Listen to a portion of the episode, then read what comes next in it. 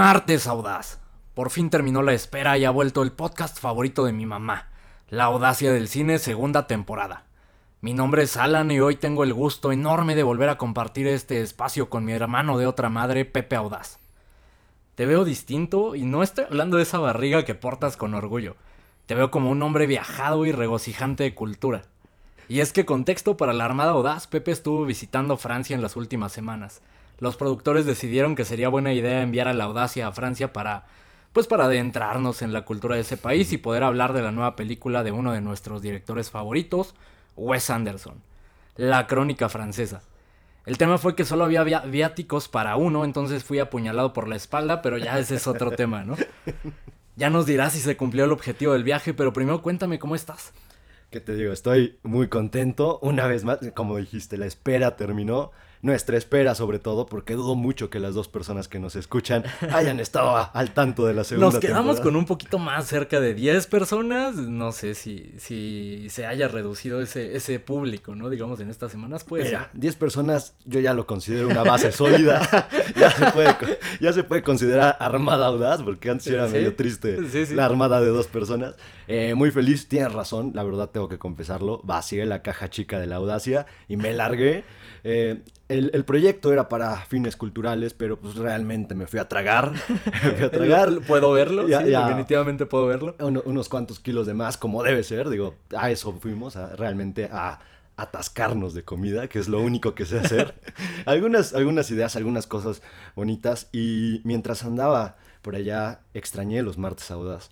Eh, extrañé mucho este proyecto y me di cuenta que el mundo necesita la audacia es el podcast, digamos, no es el podcast que se merece, pero es el podcast que necesita. Completamente de acuerdo. ¿Cómo estás, Alan? Perdón, no te había dicho y antes de que se me pase. Claramente no estoy tan bien como tú. A mí los productores me jugaron chueco, como ya lo mencioné. Tuve que quedarme en México siendo miserable, digo, lo normal. Ya en serio, muy feliz de iniciar la segunda temporada. No sabía que necesitaba tanto la audacia del cine hasta que empezamos a, extrañarla y tomamos este, eh, digamos, periodo sabático, ¿no? Eh, me urge mi terapia semanal, entonces pues vamos a darle eh, mucho, muchísimo cine del cual hablar. Hoy tres grandes películas que muy seguramente van a estar dando de qué hablar en los próximos meses. Y como siempre aquí lo van a escuchar primero. Esto es la audacia del cine.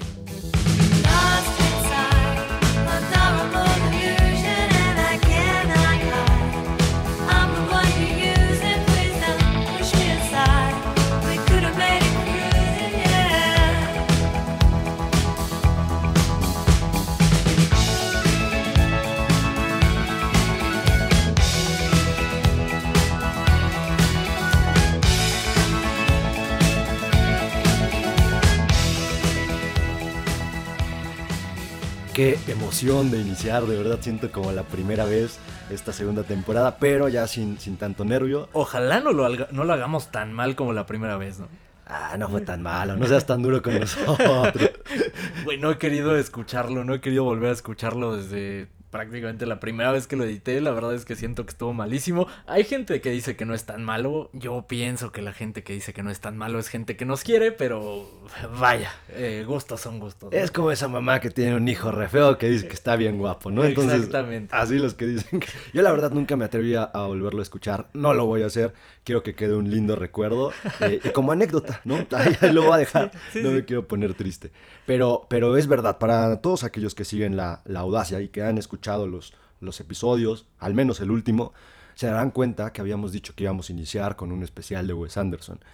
Y esa era la intención. Sin embargo, hay dos películas que vamos a mencionar en este episodio que valen demasiado la pena y tuvimos que... Sí lo vamos a hacer, pero... Evidentemente. Solamente lo postergamos un poco. Se hará ese especial, habrá que postergarlo un poquito porque sí, evidentemente hay muchísimo cine del cual hablar y creo que elegiste un mal momento para este periodo vacacional porque vienen bastantes películas. De hecho, la intención era cerrar con eh, la última película de Marvel, Eternals. La verdad es que no me he atrevido a verla porque he escuchado que es malísima. Pero mira, ahí sí me considero afortunado que no cerramos con eso. Ya, creo que fue un año de demasiado Marvel. Valía la pena descansar un poco de, de Marvel. No he querido ver la película tampoco. Igual nos esperamos a que salga en Disney Plus, ¿no? Exactamente, sí. Sí, ¿para qué gastar en el cine? He escuchado de plano muy malas referencias, pero estas tres que traemos el día de hoy de verdad que valen la pena y qué ganas ya de hablar de ello. Que también hay que decirlo, eh, he escuchado algunas críticas de estas películas y creo que por eso también era necesaria ya la audacia del cine, porque he escuchado cada barbaridad. Sí, oye, pero me, me, me causa sorpresa, porque creo que ya es, o sea, no creo, seguramente es a propósito, este tipo de críticas y este tipo... Hay algunos que ni siquiera se esfuerzan, hay algunos otros que sí están al menos buscando lo malo, le rascan mucho y son muy quisquillosos, pero al menos se ve que están intentando buscar lo malo para tener un cierto argumento. Algunos otros nada más están de payasos. Aquí vamos a tratar de ser, como siempre, el lugar donde se habla de cine de forma más imparcial eh, va a ser un reto definitivamente, dado que eres de los fanboys más grandes que conozco de Wes Anderson. pero la voz de la razón voy a tratar de ser yo. Ah, pues digamos que también está bajo, bajo una duda muy grande, ¿no? Pero, pero bueno, ahora también tengo que decirte, estoy muy afectado. Eh, el día de hoy me siento, me siento mal. Eh, una de las películas de las que vamos a hablar tiene muy poquito que la, que la vi, la vi el día de hoy antes de, grabar esto y la verdad me dejó afectado. Ya entraremos en, detalle cuando abordemos dicha película. Por ahora vamos a iniciar justo con, con Wes Anderson, con su última película, su décima película si no me equivoco, de French Dispatch, la crónica francesa como le, le pusieron en español, tomando como eje central un periódico para contarnos cuatro historias, cada una muy distinta de la otra, cada una con personalidad propia, son historias que no se entrelazan, no tienen nada que ver una con la otra, sin embargo, pues todas tienen en común el periódico que ya mencioné, una película plagada del estilo de Wes Anderson, una película que nos da más de Wes Anderson, pero de una manera todavía más fuerte, más impactante, creo yo, una película que está siendo juzgada creo que de mala manera, ya entraremos en, en detalle sobre eso, y plagada de, de, estrellas, plagada de actores que son reconocidos, algunos ya no están tan vigentes, pero siempre es un gusto verlos en el cine. ¿Quién no está tan vigente? Bill Murray, ¿no? Podría ser. Inicio del Toro también, no ha hecho tantas cosas. Ah, bueno, sí, puede ser, pero vaya, sí, un, gran elenco, tremendos actores todos. Fiel a la costumbre de Wes Anderson, ¿no? Que es algo eh, común en sus películas, eh, digamos, actor que trabaja con, con, él, actor que repite, siempre quieren trabajar con él. Y es un efecto bien curioso porque vaya, él no hace castings, él no busca a los actores, los actores lo buscan a él para trabajar, ¿no? Y, y, lo que te digo, o sea, trabajan una vez con él, basta con que trabajen una sola vez. Y de ahí eh, se vuelven de la familia de Wes Anderson y lo, los podemos ver hasta en cameos o en papeles chiquititos, una, dos líneas. Y repiten, ¿por qué? Porque es maravilloso el mundo de este hombre un mundo que nace en su mente y que hemos podido ver desde sus primeras películas y con cada película nos deja ver un poco más, ¿no? De, realmente cómo ve la vida este hombre. Creo que esa parte es la que me fascina y, ver su evolución ha sido impresionante. Cada vez lo vemos dominar más lo que quiere presentarnos en pantalla y este, esta vez no es la excepción. Creo que eh, con su su película anterior, El Gran Hotel Budapest, eh, podemos ver destellos de esto, pero The French Dispatch es Wes Anderson en esteroides. Control de todos eh, los aspectos que involucran su película, un diseño de producción precioso, su fotografía característica. Técnicamente es lo más eh, experimentado que lo hemos visto y, qué emoción ver su siguiente película. A mí realmente me, me, encanta, es un fuera de serie, digo, este hombre, no hay un Wes Anderson eh, más en el mundo, es él, es su mundo, es un mundo maravilloso, lo que nos plasma película tras película, eh, ya sea animado, o sea, eh, con, personas, siempre son historias bellas, siempre te, te saca, hace que te afloren sentimientos que, que no sabías que tenías tan encarnados y sentimientos muy bonitos. Yo, yo sí creo que Wes Anderson hace del mundo un lugar mejor y hace la vida de las personas más felices. Si algo le admiro mucho a esta persona es justo que él llegó e impuso su mundo. Él llegó con su mundo y le dijo, le dijo al resto del mundo, así veo la vida. Y creo que es lo que más nos enamoró, que no ha cambiado en nada, que a pesar de, los proyectos o de las personas o de las historias que, que nos cuente, el mundo sigue estando ahí y es un mundo en el cual sí te dan ganas de vivir y formar parte. ¿No crees que podría ser este un problema? Digo, no lo es para mí, pero ¿crees, crees que sea un, un problema que realmente no lo vemos cambiar? O sea, no lo vemos no sabemos qué tan versátil es, porque siempre se maneja sobre la misma línea, ¿no? Eh, historias que él crea, eh, sus planos son muy similares, su manejo de cámara impresionante, por cierto. es eh, el mismo y la línea de su humor es exactamente el mismo. ¿Crees que esto sea un problema o que, o que se pueda sentir como un problema para algunas personas? Creo que algunos sí lo, lo verán, incluso creo que ha sido alguna de las de los puntos negativos que, se han mencionado de esta película, el hecho de que no sorprende aparentemente para algunos, que para mí no es ningún problema, porque yo, no, yo no necesito que cambie Wes Anderson. Creo que en el cine hay bastantes opciones como para que veas distintos estilos de película que, que tú quieras. No me hace falta ver a Wes Anderson haciendo otra cosa, no lo necesito realmente. Creo que muchas personas sí necesitan eso, eh, se han acostumbrado tanto a la perfección dentro de su, de su estilo que ya no les sorprende eso, y está bien para ellos pero yo no, yo no necesito que me sorprenda con eso, yo necesito que me sorprenda con las historias que me cuenta y con los diálogos que cada vez son más interesantes. Hay, hay diálogos que sí, Inteligentísimos, ¿no? Y su humor es, es único, eh, no hay humor como el de Wes Anderson. No, la, la, la melancolía y la nostalgia que está latente en la película eso, eso para mí es lo sorprendente película con película.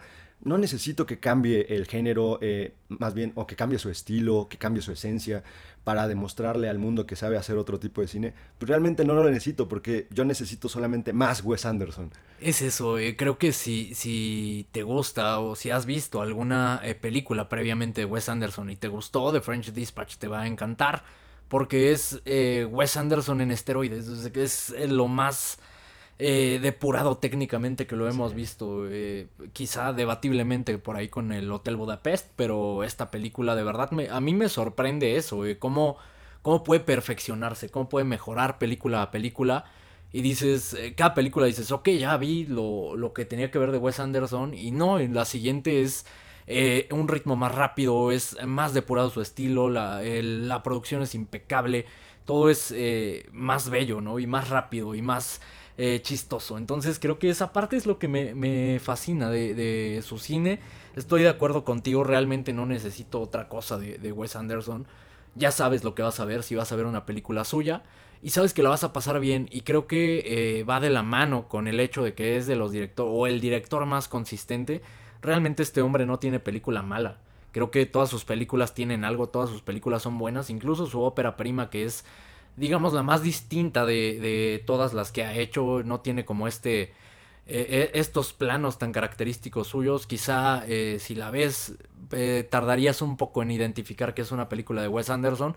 El resto puedes ver cualquier escena de, de, esta película y decir, ah, es una película de Wes. Sí, completamente de acuerdo. Es, pudiera decir tal vez que es mi director favorito hoy por hoy. Es el director que más disfruto y por lo que me hace sentir. Realmente eh, lo, que me, lo que me genera internamente es algo tan, tan lindo que me, hace sentir que soy una buena persona, ¿sabes? Entonces, eh, y me hace sentir nostálgico y, es esta película que estás viendo y de pronto estás llorando de felicidad o es esta que, que, o estás llorando de, de melancolía eh, y no con una melancolía tramposa que te, que te, busquen generar esta sensación para que sufras y llores. Y es, es algo tan bonito como si vieras pasar tu vida de repente llena de recuerdos. Así siento ver una película de Wes Anderson. Ahora, dentro de todo este elenco enorme, eh, ¿quién dirías que es el, que más te sorprende los actores? De, director ya hablamos que quizá la, película no sorprende como tal, pero eh, de los actores de este gran elenco, ¿quién te sorprende más?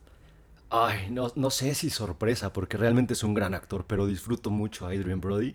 las, los gestos, las caras que hace. Se ve que disfruta mucho. Es hilarante, es hilarante. Es. Es, es, increíble este actor. Digo, el, resto lo hace, lo hace muy bien, pero con Adrian Brody sí te, carcajeas nada más de ver las, las, las caras que, que, llega a hacer. Bajo, obviamente, bajo las situaciones adecuadas. Es impresionante. Realmente creo que lo disfruta demasiado. Para mí, Frances McDormand se robó la película completamente y creo que oh, eso demuestra la actriz que está hecha en este momento. Me encantó, nunca la había visto hacer humor, quizá eh, por ahí en las eh, películas de. Ah, se fue Martin McDonough. En esas películas quizá es lo más cercano que le hemos visto hacer humor, pero un humor más negro, ¿no? Y acá es el humor de Wes Anderson y lo traduce increíble en una actuación tremenda. A mí me encantó Frances McDormand y me quedo con ella. Sí, no, digo, sin duda es una gran actriz y lo que hace en esta película también es impresionante. Eh, Vinicio del Toro también lo hace, lo hace muy bien. las caras de, tipo gruñón que logra es, sí, es increíble. Le quedan muy bien. Creo que me da la impresión de que no existen egos dentro de estas películas. No los hay. Pareciera que hay una reunión de amigos, de grandes amigos, y que es el acontecimiento y, toman como, como base el hacer una película de Wes Anderson que ya es otro amigo de ellos y, que es como este padrino que los junta a todos y que van y, lo disfrutan y que realmente se acuerdan por qué se convirtieron en actores. ¿Sabes qué recomendaría muchísimo? Si tienen un rato y claro, están familiarizados con las películas de Wes Anderson en YouTube hay varios eh, especiales o detrás de cámaras de, varias de sus películas y es ah. increíble escuchar hablar a toda la gente de, de, Wes, ¿no? Es, eh, impresionante lo mucho que lo admiran y gente de tanto renombre y de un nombre tan grande en Hollywood hablando así de alguien es impresionante la admiración que, qué grandes actores tienen por él. Y es que aparte sí se siente que están haciendo el cine por amor, ¿no? O sea, entiendo que, que, la industria del cine es un, es, un negocio y que hay dinero de por medio, pero pareciera que lo que hace Wes es 100% por amor, sin pensar en el dinero. Tampoco creo que se esté muriendo de hambre, ni mucho menos. Obviamente le, le va muy bien, pero pero es este, este amor que, que, contagia a la gente y que quieren formar parte de este proyecto justo por este amor que sienten por la industria. Claro, porque es eh, eh, ir y divertirse, ¿no? Porque saben justamente que ni siquiera van a tener que trabajar porque Wes Anderson ya trae todo el trabajo hecho y trae todo a detalle y cada uno de los detalles están cuidadísimos y te va a decir exactamente qué hacer y dónde pararte y en qué momento hacer todo. O sea, prácticamente es ir a jugar. Sí, es ir a jugar, exacto. Es como una gran clase de actuación en donde están jugando. Hay mucha improvisación en el, en el ambiente, pero improvisación que se... Creo que haya improvisación. Creo que este hombre es tan obsesivo, tan compulsivo, que tiene control sobre cada uno de los detalles y los actores solo se dejan llevar. Yo sí creo, que, hay... improvisación, te voy a decir porque hay actores que son sumamente complicados. Edward Norton es uno de ellos. Es, es, un actor que le encanta improvisar. Entonces, yo creo que para tener una buena mancuerna también hay que ceder en ciertas cosas. Entiendo esta obsesión, pero creo que él sabe los parámetros y lineamientos que quiere y sobre eso los deja jugar para que siga siendo divertido. No creo que sea tan obsesivo en el, en el sentido de convertirse en un, en un dictador, sino más bien obsesivo en decirles, quiero que hagas esto y que me, transmitas esto y te dejo que tú lo hagas como el gran actor que eres. No sé si estoy tan de acuerdo, quizá, digo, habría que invitarlo y que nos cuente él. Eh, podría ser uno de los invitados, ¿no? De ¿Le, llamas? A ver si. Sí, le marcamos, terminó el episodio, le marcamos a ver si puede estar en su especial, ¿no? Sí, ah, estaría buenísimo. Estaría buenísimo. Y para que no se niegue, voy a intentar no ser tan severo acá, pero en mi opinión no hay películas perfectas. Eh, creo que eh, sí hay eh, cosas que quizá puedan considerarse como aspectos negativos. Definitivamente no pesan. Al final la película es bastante buena y es muchísimo más lo positivo. Pero cuéntame, ¿encuentras algo negativo de, esta película? Algo que pudiera haber sido mejor. Ah, realmente eso, es muy difícil para mí. digo, soy un, fan muy, muy, muy carón de, de Wes. O sea, realmente disfruto mucho el acontecimiento que es que saque una película. No, no sé si, si podría decir que algo, algo malo, o sea, no, y entiendo que si hay cosas malas, una película no es perfecta, como dices, debe tener algunos puntos negativos. Lo que pasa es que yo me la pasé muy divertido, entonces pasé un momento tan agradable que, que, ni siquiera me puse a pensar en, en, las cosas negativas que pudiera tener. Digamos que estoy tan enamorado del cine de Wes que no, no quiero ni siquiera buscarlas. O sea, si, si, me divierto tanto y me la paso tan bien, ¿por qué buscar algo negativo a ese momento? Entonces, no lo he hecho, honestamente no lo he hecho. A mí me encanta amargarme la vida y hacerme la miserable, entonces yo sí encontré eh, cuestiones que podrían considerarse como, como cosas negativas. Dime, dime. No lo considero, o sea, no me pesó, la verdad es que no, no influye en mi percepción de la película. Pero creo que sí la, la, el hecho de que sean cuatro historias quizá eh, no te da tiempo de conectar con, con la, la... con el guion como tal, vaya, con los personajes. Quizá no terminas de conectar eh, por este, esta desconexión que hay entre ellos. Pudiera ser uno de los argumentos. La verdad es que no pesa. Creo que el, para mí el estilo que, que tiene la película es más que suficiente para mantenerme entretenido y para mantenerme interesado, pero creo que podría pesar para algunas personas el, el que vayan tan rápido las historias y, quizá en un inicio eh, te es eh, difícil, por este ritmo tan rápido precisamente, te es difícil entender para dónde va. Ya hasta que ves que son como cuatro historias separadas que nada tienen que ver una con la otra y que solo es eh, pues ir, sentarte, pasarla bien y disfrutar lo que estás viendo. Creo que ese podría ser uno de los aspectos negativos e incluso creo que tiene eh, películas donde este guion es más rico y donde sí conectas emocionalmente, quizá acá esa carencia de, emoción es lo único negativo que podría encontrar, que de nuevo repitiendo para todos los los fans de, Wes Anderson, la verdad es que me encantó y no termina pesando, pero creo que podría ser un aspecto negativo para algunas personas. Pudiera ser, o sea, sí, sí he llegado a escuchar que, les faltó conectar con algunos personajes eh, de manera más profunda, sobre todo porque llega, llega un punto en donde la historia que te está contando está llegando a un clímax en el cual quieres más y más y de pronto te lo corta para, pasar a la siguiente historia. Si pudiera llegar a ser algo, algo no tan disfrutable o, dejarte con esa sensación de querer más, lo entiendo y, no lo veo como algo negativo. Eh, e incluso concuerdo contigo, o sea, no pesa. ¿no? La película sigue siendo muy disfrutable y la película sigue siendo maravillosa. Creo que es un gran ejercicio eh, para justo esto, ¿no? De que quieren que cambie güey. Bueno, pues trató de hacer algo distinto mediante cuatro historias. Eh, es, un ejercicio. Al final, él sí sigue eh, cambiando y experimentando dentro de su mundo. ¿no? El, mundo de Wes es, uno y es único. Pero dentro de ese mundo, en cada película, siempre va experimentando con cosas distintas. Y eso lo, lo convierte justo en, el director que tanto admiro. Y va sumando. Creo que esta película tiene elementos de todas sus películas anteriores. Y creo que va sumando cada vez. Ahora, esta, esta pregunta también creo que es algo complicada. Eh, ¿Con qué película recomendarías a la gente que no conoce nada de Wes Anderson empezar? Yo no recomendaría empezar con, con The French Dispatch, precisamente por eso. Creo que eh, a veces es necesario como esta conexión emocional con alguno de los personajes para, para enamorarte de un director y creo que, como ya lo mencioné, esta película puede carecer de ello. Eh, ¿Cuál pensarías que es la película para, para entrarle al mundo de Wes Anderson? Mira, se me viene a la cabeza de, manera muy pronta Isla de Perros. No porque sea la, película, no, mi película favorita, porque no, lo sé, no, no, todavía no llego a ese, a ese punto, me sigo debatiendo internamente cuál me gusta más, pero creo que es la película más, más amena, es la película más bonita para la gente. Eh, creo que es una película que no, no va a haber nadie que no pueda disfrutar. Eh, creo que hasta la persona más cruel algo va a sentir en su corazoncito y va, y va, o sea, es una película hermosa. Sí, es una gran elección, pienso lo mismo, creo que es muy digerible, muy fácil de, comprender y de conectar, porque vaya, la, la, mayoría de las personas aman a los perros y esta... Eh, película es, no sé, es amor por los perros puramente, ¿no? Eh, yo pensaría que puede ser The Royal Tenenbaums. Wow, también es buena. O Moonrise Kingdom. Creo que una de esas dos es la ideal para iniciar con Wes Anderson. Y de nuevo, para cerrar, recomendadísima The French Dispatch. Si eres fan de, Wes Anderson, te va a fascinar. Eh, de las mejores películas seguramente del año. Ya estaremos haciendo el top más adelante, ya que nos acerquemos al cierre de año. Pero recomendadísima, muy buena, la disfruté muchísimo sin duda, yo también, ¿qué te digo? No? Yo enamoradísimo de Wes, se la recomiendo a todo mundo, vayan al cine y véanla, disfrútenla, pásenla bien, eh, enamórense de la vida, enamórense del mundo, del mundo de Wes y del mundo exterior, aunque esté culé en el que vivimos, enamórense de eso, chingado.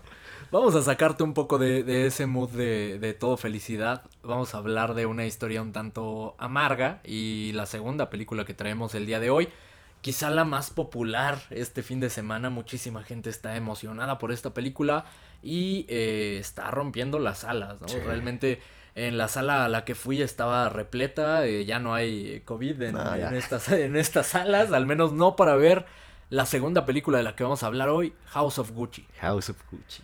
Película protagonizada por Lady Gaga. Eh, su segundo trabajo, digamos, de este calibre, ¿no? El primero siendo A Star is Born. Eh, segundo trabajo de, este calibre, al menos con un papel protagónico en una película tan grande. Eh, con Adam Driver, eh, uno de los grandes actores de esta generación, de los más grandes de su generación sin duda. Jared Leto, Al Pacino. Tremendos actores de reparto y, creo que inmejorables elecciones para los papeles que, que desarrollan. ¿Qué es House of Gucci? House of Gucci es esta película dirigida por uno de mis directores favoritos, Ridley Scott el director quizá más versátil que tenemos hoy en día trabajando. Ahora voy a hablar un poco de eso. Primero les platico de qué va la película. Es la historia de la familia Gucci, la familia que crea este imperio de la moda. Eh, un pasaje breve, digamos el pasaje más interesante de la historia de esta familia, que es el ascenso y descenso al poder de Maurizio Gucci, el hijo de, uno de los hermanos de, esta familia, que pues son como las, fueron como las cabezas de, esta casa de moda. eh, de la mano de su esposa Patricia Gucci, interpretada por Lady Gaga, interpretada brillantemente si me preguntas. Eh, Patricia Reggiani, no me están viendo, pero estoy haciendo la manita de italiano para pronunciarlo sí, sí, si no hay manita no, no Si no hay manita no, es italiano, Entonces, eh, es una película bien interesante que sorprende la línea por la que manda o por la que maneja toda esta historia Ridley Scott. Uno podría pensar que va a ser una película de crimen. Sí, sí hay crimen, sí hay eh, elementos dramáticos, pero pesa más el género comedia, ¿no? Como este humor negro. Exacto. Eh, excelentemente manejada por Ridley Scott, ya lo mencioné, uno de los directores más versátiles que en esta ocasión nos deja ver que también puede hacer comedia. Una comedia muy oscura, realmente es una, una, película con una de las historias más turbias de los noventas. Eh, sí hay un acontecimiento. A mí me sorprendió muchísimo justo eso. Cuando veía el tráiler pensé que iba a ser un dramón y, no sé si eso me, me, atraía tanto. Creo que para mí esta sorpresa fue muy grata, ver que hay bastante comedia, para aligerar un poco la, historia tan turbia que, que, nos, que nos cuenta en esta ocasión, la historia de los Gucci, una, una de las marcas de mayor estatus y, más pirateada que yo he visto en, en, México al menos. Digo, tú ves los videos de los, de los gays tomando cerveza en las, en las licuadoras, todos traen Gucci, dices, oye, qué humildad, ¿no? De, de, ir a las licuadoras con tu, con tu cinturón Gucci, tu bolsita Gucci, entonces... Qué, bien, digo, bien por ello, se ve que hay lana ahí, ¿no? Las licuadoras dejan. Este, pero, pero sí, es una película que a mí me sorprende mucho. Ridley Scott es una garantía. Eh, lo había visto hacer comedia. Eh, comedia romántica en una película que hizo con Russell Crowe en donde iba a Francia. No sé si te acuerdas de esa película. No la vi. con Marion Cotillard. Y me acuerdo que la disfruté tanto, no sabía, ni siquiera me imaginé durante la película, porque la pasaron en, en Fox, me parece. ¿no? Entonces la empecé a ver ni siquiera me imaginé que era de Ridley Scott hasta que vi el, crédito. Y una de las grandes sorpresas, en esta ocasión igual nos, demuestra que es un director que puede hacer lo que se le dé la gana. Realmente es un director muy sólido en cuanto a plasmar sus ideas. No sé, ah, hay, hay, mucha gente que está criticando justamente la comedia que abordó. Eh, no sé si yo necesitaba que no, que no hubiera comedia. Creo que lo hace increíble y todo depende de eso, ¿no? Eh, ok, va a hacer comedia, ¿cómo la ejecuta? Sí, escuché también esa pendejada. Eh, perdón por la, expresión, estoy muy enojado. Y por eso digo justamente que la audacia necesitaba regresar para poner en su lugar a toda esta gente. Lástima que no nos ubican, pero llegué a escuchar, llegué a escuchar que es comedia involuntaria. Ah, ¿Cómo Ridley Scott va a ser comedia involuntaria por el amor de Dios con tantas películas? Ya sé a quién te refieres. Sí, no, tremenda babosada realmente buscando generar una polémica en donde no la hay. O sea, si está de flojera que busquen hacer polémica de algo tan tonto. me parecía que era comedia ¿Cómo va a ser comedia? No seas imbécil, o sea, lo digo con, todo el cariño que se merece esta persona, pero, pero no, o sea, no, no, puedes, no puedes decir De mi parte no, no se merece cariño de mi parte. no, es que no puede ser, o sea, a ver, está, está filmando, ve el corte, ¿cómo va a ser involuntario? O sea, no, nada más hablar por hablar. Digo, nosotros decimos perradas, pero, pero sin hacer daño. O sea, esta, esta, persona sí, ¿qué le pasa? Y aparte nos escuchan como, no sé, una milésima parte de lo que le escuchan a esta persona, ¿no? Entonces tampoco afecta a nadie, en nuestra opinión. Literalmente a nadie. Regresando a la película, es de las, probablemente hasta el momento debe ser la película mejor actuada que he visto. el elenco, estos cuatro que ya mencioné están brutales. Eh, me sorprendió muchísimo. Ya no es sorpresa ni siquiera, solo es como refrendar lo que ya nos había dejado ver en A Star is Born, Lady Gaga. Qué mujer llena de talento, maldita sea. Eh, no sé, digo, tampoco soy tan fan de su música. Eh, pero creo que soy fan completamente de su actuación y podría decir que es mejor actriz que lo que es cantante o artista. Oh, estás entrando en un terreno muy terreno turbio, pero la verdad estoy fascinado con lo que hizo, no sé como cantante también es impresionante. dejémoslo ahí, es talentosísima tal, la mujer. Su estilo de música no es el, que, el que, nos agrada, pero como cantante tiene una técnica impresionante. Sí, no, es brutal. Ahora su actuación, realmente lo que más me sorprendió fue no pensar en Lady Gaga nunca. O sea, estás viendo esta mujer. Desaparece y es Patricia Reggiani. Patricia Reggiani. este, o sea, es ella. Eh, realmente no ves a Lady Gaga nunca. Digo, por ahí algunos movimientos del de, estilo de baile que, que, utiliza así. Entiendes que es. Pues es Lady Gaga al final. Yo no la vi en ningún momento. para mí desapareció completamente desde el primer plano, desde la primera secuencia desapareció y, y, y brutal. Me encantó, en serio. Sí, sin duda es una actuación fuertísima, sólida, potente, dura. Eh, había un punto por ahí que escuchaba que era el tema de que no habían desarrollado de, manera adecuada el cambio de carácter del personaje de, Gaga, de, Patricia. Eh, no me parece realmente, no necesito que desarrollen más ese cambio abrupto porque es tal cual le llegó el poder. El poder y el dinero le llegó de una forma tan rápida que no te, no te das cuenta. Así es como te cambia el poder realmente. Tú no te das cuenta de que te está eh, consumiendo por dentro el tener tanto poder, el tener tanta influencia dentro del mundo y sobre todo en una, de las industrias más fuertes como es la industria de la moda. Aparte, desde el inicio te, te dejan entrever que era eh, esta persona, ¿no? Esta persona, eh, pues sí, está villana, ¿no? Desde el inicio. Entonces, eh, solo se va alimentando este villano que trae dentro de ella y, va adquiriendo más poder y riquezas y lo va usando para sus fines maquiavélicos, vamos a, decirlo así, ¿no? Vamos a exagerarlo un poco. Eh, igual me parece que no es necesario como este cambio del personaje, creo que desde el inicio está eh, plasmado como tenía que estar plasmado. Y al igual que el resto de los personajes, creo que es el, el elenco es elegido de forma sublime.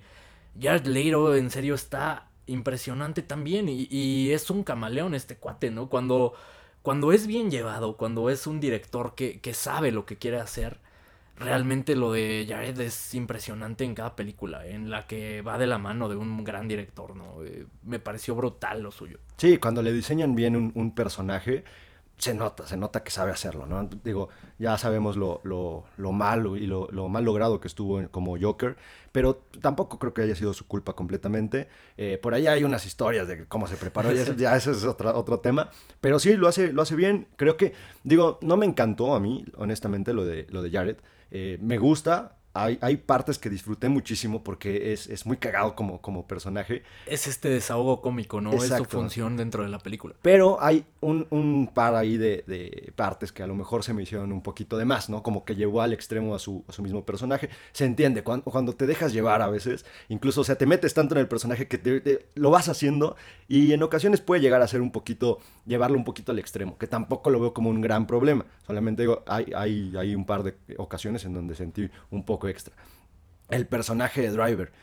Tremenda, tremenda actuación. Por ahí escuchaba una vez más una queja de que era un personaje soso. Cabrón, pues así está escrito el personaje. O sea, no es un héroe, es un personaje soso justo que para mostrarte cómo es víctima de la manipulación, pero cómo también él, él le gusta esta manipulación, ¿no? Entonces, cómo también le gusta formar parte de esta Y cómo va cambiando, ahí sí veo como esta transformación del arco del personaje de Adam Driver, de Maurizio. Maurizio. Me encanta cómo estamos usando la mano de italiano, aunque nadie nos está viendo. ver. Maurizio Reggiani. Sí, la, verdad es que eh, Adam Driver no me parece de sus mejores actuaciones, pero me parece una actuación sólida. Y lo de Al Pacino que mencioné, de Al Pacino, maldita sea, cada que está en pantalla es brutal. Con este tipo de personajes se vuela la barda siempre y como este italiano escandaloso y, roba pantalla y, y, extravagante, ¿no? Estrafalario, siempre lo va a hacer brutal Al Pacino.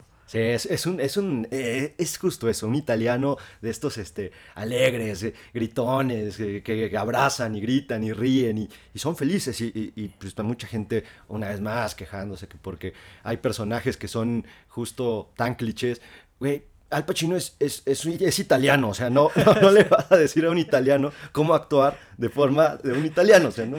Exactamente, digo, creo que la película es sólida en todos los aspectos, creo que va a ser multinominada, va a ser de las favoritas. ¿Qué nominaciones ves para esta película? Pues sí veo, la, de Gaga está clarísima, eh, por ahí tal vez pudiera darle a, a Pacino un, ahí un actor de reparto, a lo mejor.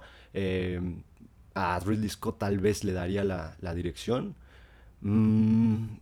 Guión adaptado, guion adaptado creo que va a estar. adaptado sí va a estar, sin duda. Creo que Jared Leto va a estar otra vez. Creo que van a poner a, Jared Leto por sobre Al Pacino. Y digo, falta, falta mucho, ¿no? Falta ver varias películas, pero creo que esta es de las que se candidatea fuerte. Normalmente, o, o más bien tiene los elementos que la academia eh, gusta premiar. Una historia real, una historia de crimen, eh, actores que que cambian su, apariencia, su físico. Eh, en este caso, Lady Gaga creo que va a ganar su primera nominación, creo que esa está muy clara. Y, creo que va a ser de las fuertes y una película que definitivamente recomiendo y definitivamente deben ver. Y sobre todo, una película, y a esto le encanta a la academia, que, aborda un tema de, crimen, como ya mencionaste, pero de forma amigable para la audiencia. Porque a pesar de ser una historia turbia y oscura, la película, honestamente, y no, no lo digo como algo negativo, porque al final también es, es, la visión del director y así lo quiso mostrar, pero la película es amigable, no, no es tan dura como pudiera haber sido tal vez si la diriges Scorsese, ¿no? Entonces... Sí, súper digerible, eh, muy amigable, eh, creo que es muy dinámica, ayuda muchísimo este ritmo eh, dinámico para, para pasarla bien mientras ves toda esta historia turbia, como ya bien mencionaste. Aparte de un gran soundtrack, tiene un gran soundtrack de, de canciones ochenteras. De hecho, la canción con la que abrimos es una de las... E, e, incluso en el tráiler, ¿no? Desde el tráiler te la ponen y y la traes tarareando un buen rato después de ver este tráiler y después de ver la película no es la excepción. Seguramente les va a pasar después de escuchar este episodio. Así es. Y, sobre todo, y una de las cosas más importantes, para todos aquellos fanáticos de la, de la marca Gucci, que ya mencioné en donde andan este, ahora reuniéndose eh, de manera muy, muy, este, muy humilde, qué, padre. Este, para todos ellos que les gusta esta, esta marca, aunque sea de forma pirata, eh, van a entender un poquito más de la historia de, esta, de esta dinastía Gucci, que, ahora, qué curioso, ¿no? O sea, la, marca, o, sí, como tal, la, marca Gucci es, sinónimo de estatus, de, empoderamiento, de, es, una dinastía, es, un clásico de las marcas. Y, qué curioso ser tan pirateada eh, al, grado en donde tú ves a mucha gente con cosas Gucci. Obviamente son, son, son piratas porque son demasiado caras. O sea, no, lo, no lo digo como algo malo. O sea, al, al 95% de, de la población mundial pues no nos alcanza para comprar Gucci, o sea, es demasiado cara. Es algo Gucci o el viaje que, que te produjo, ¿no? Eh, o que te, al que te mandó la producción de la audacia del cine. De hecho, me, ofrecieron, ¿eh? Me dijeron, ¿quieres viajar o quieres algo Gucci? Un cinturón Gucci, ¿no? Y dije, no, ese me lo consigo acá en un, en un mercado que conozco. Entonces, mejor sí mándenme por allá a tragar. Sí, completamente de acuerdo. Me atrevo a decir garantía audaz. Si no les gusta, me mientan la madre. Siempre y cuando, que creo que hay que hacer ese paréntesis, siempre y cuando no esperen eh, como esta película súper oscura de mafia, de traición, sino que esperen algo ligero, eh, algo, mm, no sé, ridículo, absurdo si quieres, eh, siempre y cuando vayan conscientes de que eso es lo que van a ver y no quizá lo que nos vende el tráiler, que es una película más por esta línea sí me quedo con la garantía audaz. Sí, te quedaste, no te quisiste comprometer, ¿eh? lo voy a decir tal cual. Yo sí, yo sí me comprometo, para mí sí es garantía audaz. Te voy a decir por qué, o sea, entiendo que, puede llegar a pasar esto que mencionas, ¿no? Que estás buscando una película oscura, porque sí, sí es cierto, así te la venden. Yo esperaba que, iba a ser un drama de, magnitudes, este, pues, no sé, o sea, es una película muy seria, muy, muy negra. Pero me sorprendió mucho esto y, esta, este lado absurdo y ridículo que mencionas, porque así, así es la vida, así son las familias. Las peleas entre familias por, por dinero son ridículas y son estúpidas. Y, y, digo, no hace falta ser eh, multimillonarios como estos cuates para, para pelearse. México está lleno, y me imagino que en el resto del mundo igual, está lleno de familias que se han separado por dinero, cada uno en proporciones, porque hay familias que se pelean hasta por 500 por pesos. Por los terrenos de la abuela, que ya viene época de pelear por los terrenos de la ah, abuela. Qué bonita época, y pelea por los terrenos de la abuela. Digo, en este caso creo que ya cada vez es más difícil que haya terrenos de la, de la abuela, ya las familias acaban con todo, y este, esta película no fue la excepción, la familia se estaba consumiendo de manera interna. Véanla con estos ojos, disfrútenla, véanla para prepararse para la pelea por los terrenos de la abuela. la recomiendo, sí, la, verdad es que la disfruté bastante. Igual por ahí sacan unos buenos tips.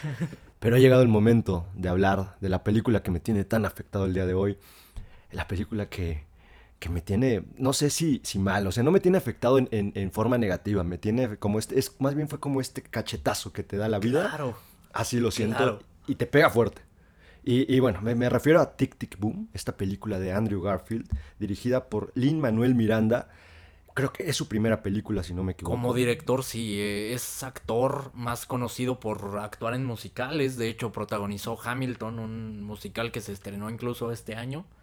Eh, pero sí, primera eh, debut de, como director. Así es, película que se estrenó en Netflix, eh, no sé si va a llegar a cines, estaría buenísimo que llegara a cines para que pudiera incluso competir en los premios. Creo que, creo que es un requisito todavía, ¿no? El hecho de que se tenga que proyectar en, ciertas, en cierto número de salas para que pueda ser parte de las... No lo sé, según yo se quitó el último año por toda este, esta cuestión de la pandemia, no sé si lo vayan a retomar, yo pensaría que no. Eh, y ojalá que no, porque hay una nominación muy, muy fuerte. Ahorita vamos a hablar de ella. Y aún así, creo que vale la pena que esta película sea estrenada en cine por el montaje que tiene, la música que, tiene la, la, película. Es maravillosa. Pero bueno, ¿de qué trata esta película? Trata de Jonathan Larson, uno de los eh, músicos teatrales más reconocidos mundialmente, uno de los, de los, digamos, de los pilares que tiene que tiene el mundo en cuanto a, música y a teatro se refiere, pero la película no habla tanto sobre, la película nos habla más sobre sueños, nos habla más sobre la vida, sobre la encrucijada que se tiene en el momento de hasta qué punto renunciar a tus sueños, a tus proyectos, de la, de la amistad, del amor, del amor que se tiene, de, la, de los altibajos que puedes llegar a tener en la vida. Ah, ah, la película tiene muchísima profundidad de cómo te puedes ver envuelto en, en un trabajo, dedicarte a algo que incluso puedes llegar a odiar y por eso odias tu día a día. Te estoy hablando a ti. sí, me estás hablando a mí, en serio me estás hablando a mí. Como la película me habló a mí, es, como esta, eh, como bien mencionas, esta encrucijada y creo que eh, es como la película perfecta para esta, este punto de tu vida en el que no sabes qué hacer, si perseguir un sueño o, o mantenerte a la segura, ¿no? Quizá con, con un eh, sueldo que ganas con tu trabajo y abandonar estos sueños que pudieras tener de algo más grande, ¿no? Es como en este punto precisamente de la vida de Jonathan, eh, de Jonathan Larson y, y la película es preciosa.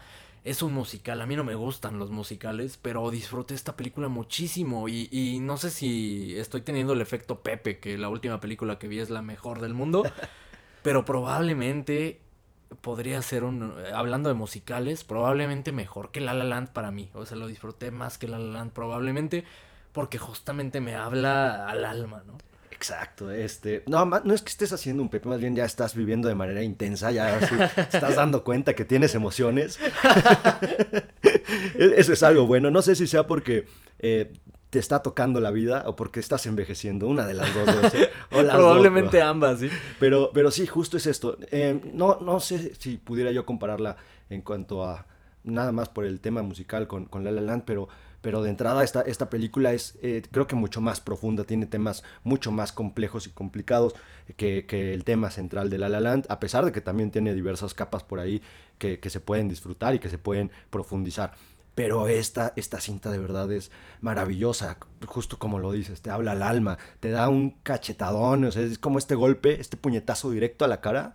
Cuando te das cuenta, ya estás asimilando el mensaje y, y, estás sufriendo porque no sabes si estás pasando por algo así. Exactamente. ¿Para quién es esta película? Para gente en los 30, para gente que está eh, iniciando un proyecto, que está con dudas de, de, para, de qué rumbo debería tomar su vida Creo que esta película es perfecta para ese momento y, de verdad es una película que hay que ver con introspección y que te deja pensando, sin duda te deja pensando y, te transmite eso que, logra perfecto eh, Lin Manuel Miranda con, con su película, el perseguir este sueño, el realmente hacer lo que quieres hacer, ¿no? Todo esto interpretado magníficamente por Andrew Garfield que carga la película si me preguntas, es la mejor actuación que he visto de Andrew Garfield. Y vaya que hemos visto varias, bastante buenas, ¿no? Bastante potentes. Eh, pero acá sí nos, nos deja ver que sí es de los mejores actores de su generación. Comprometidísimo con el papel, aprendió a cantar un año antes y, lo hace eh, maravilloso. Se ve que, eh, de hecho, parece que es un, una persona que lleva toda su vida cantando, ¿no? Y haciéndolo de forma magistral. Acá está eh, brutal esa parte, el elenco que lo acompaña, principalmente su, su mejor amigo. Eh, Robin de Jesús. Robin de Jesús, puta, es brutal también. Y es como esta, esta parte emocional, como su única conexión con la realidad, ¿no? porque él se mete en este mundo de, de creador, en este mundo de, de, voy a perseguir mi sueño, cueste lo que cueste, voy a, a, a lograr lo que, lo que creo que estoy destinado a lograr. Él es como su única conexión con la realidad, ni siquiera su novia, ¿no? Sí, justo, o sea, la, la novia como que entiende lo que, lo que está haciendo Andrew Garfield, pero a, secas, a medias. O sea, realmente no, no, se, en, no se adentra en lo que él está haciendo. Digo, tampoco él permite esto, él está en su mundo, ¿no? No es como que esté invitando a la gente a que sea parte de su proyecto, ni mucho menos. Eh, pero creo que justo no, no lo terminan por comprender. Justo en un, en un mundo en el que vivimos, tal cual, la gente está buscando nada más ingresos económicos y muchos dejan de lado sus sueños porque alguien les dijo que no eran buenos para eso o porque nadie les dijo que eran buenos para eso. A veces hay solo necesitas la palabra de una persona que te diga que vas por buen camino para que otra vez tengas motivación, porque es muy fácil que cuando estás emprendiendo algo, sea cual sea, te desmotives, eh, te, desmotives muy pronto. Y eso es algo que creo que le pasa a la, mayoría de los emprendedores eh, de, cualquier, de cualquier cosa en el mundo, que se desmotivan muy pronto. quieren que su proyecto tenga, tenga vida y tenga reconocimiento de manera eh, rápida, instantánea, y, porque así vivimos en un mundo que cada vez es más veloz, pero que no se da el tiempo para que el, proyecto vaya madurando y vaya creciendo poco a poco. Entonces es, es muy fácil desmotivarte y justo acá nos, nos dan esa, esa lección de no lo hagas, sigue tus sueños, eh, lucha. Aunque, aunque todos te digan que vales madre, aunque todos te digan que no sirves para nada, sigue luchando, sigue luchando, sigue luchando. Obviamente tratando de mejorar en lo que haces. no, no, te duermas pensando que eres el mejor y que, pues, ya, que a la gente no le gusta porque pues, la gente no entendió. No, mejora en tus cosas. Y, y si tú sientes que vas mejorando y que vas creciendo, vas por buen camino a pesar de que haya dos personas solamente que te digan que vas por buen camino. Y buscando ese balance, ¿no? Entre eh, tu vida real, vamos a llamarlo, y, estos sueños que, que pudieras llegar a tener. Buscando ese balance porque también creo que sí nos deja todas estas lecciones positivas, pero también está esta lección negativa en el que eh, quizá el, el, perseguir estos sueños tan fervientemente pudiera destrozarte varios aspectos de la vida, ¿no? Entonces eh, creo que es buscar ese balance y creo que es esta lección que, trata de transmitir Lin Manuel Miranda con su película y Andrew Garfield con esta actuación magistral que en mi opinión lo convierte en favorito, eh, gran favorito para el Oscar hasta el momento, sin ver muchas de las películas que vienen, pero creo que debería estar nominado sí o sí y, y uno de los grandes candidatos para el Oscar. Creo que sí es, habla de este balance, ¿no? También toca también temas sensibles eh, muy reales en los 80s, 90s, el tema del de, SIDA, eh, que también estaba muy vigente. También hace un poco de crítica social por ahí con, con esta situación, eh, algunos diálogos potentes sobre homosexualidad, que también tema muy vigente actualmente. es una película por todos los, los puntos por los que quieras verla, vale bastante la pena. Lo mejor de todo esto está en Netflix, pueden verla terminando de escuchar este episodio recomendadísima, gran sorpresa. La verdad es que no la tenía en el radar y me sorprende muchísimo. Honestamente yo me atrevo desde ahorita a decir, le doy el Oscar a Andrew Garfield. Lo que logra transmitir mientras está cantando es, es una actuación impresionante. El, mensaje, sus diálogos son potentes, los gestos que consigue, las distintas eh, digamos, eh, las distintas emociones, la desesperación, la ira, el coraje que se tiene de, sentir que no vas para ningún lado. Todo esto de verdad te hace que tú te lo estés replanteando en todo momento. Si tú estás haciendo lo que te gusta, si tú estás realmente disfrutando de la vida, esta situación en donde te despiertas, o sea, ¿qué, quieres? ¿Despertarte y, y sufrir? el día a día para llegar al fin de semana. ¿O realmente quieres que toda tu vida sea una, una luna de miel perpetua contigo mismo incluso? Maldita sea lo poético que andas. Terminé en shock después de la película y después de escucharte hablar de ella, creo que voy a terminar en shock otra vez y, y desparramado en el sillón tratando de digerir lo que acaba de pasar. Pero sí, es completamente eso y, en serio, o sea, sí me pasó, terminó la película y, en serio quedé en shock, no podía expresar palabra y fue como tratando de procesar lo que acaba de ver, ¿no? Entonces, eh, sí recomendaría muchísimo, a pesar de que no les gusten los musicales, yo soy el claro ejemplo, no me gustan nada los musicales, pero este está potente, como dice el gatito, ¿no? está potente. Ese, es el resumen de la película. Está potente. Oye, ¿cómo está la película de Tic Tic Boom? Está, potente. Está potente. está potente el mensaje. Sí, recomendadísima. Creo que vale mucho la pena verla. Creo que vale mucho la pena perseguir sus sueños. Es lo que intentamos hacer con esto, eh, perseguir este sueño, al mismo tiempo usarlo como terapia, eh, teniéndolo eh, como balance, ¿no? Dentro de nuestras vidas reales, vamos a llamarlo así. De acuerdo, y justo, justo en un mundo en donde siempre te están cuestionando por qué haces ciertas cosas, ¿no? no voy muy lejos, nosotros estamos hablando de cine y seguramente habrá personas que que se cuestionan, o que incluso si nos vieran nos cuestionarían por qué hablamos de cine si no nos dedicamos al cine, ¿no? Porque para, para mucha gente estas limitantes que tienen en todo momento de que es que si no te dedicas al cine, ¿por qué vas a hablar de cine?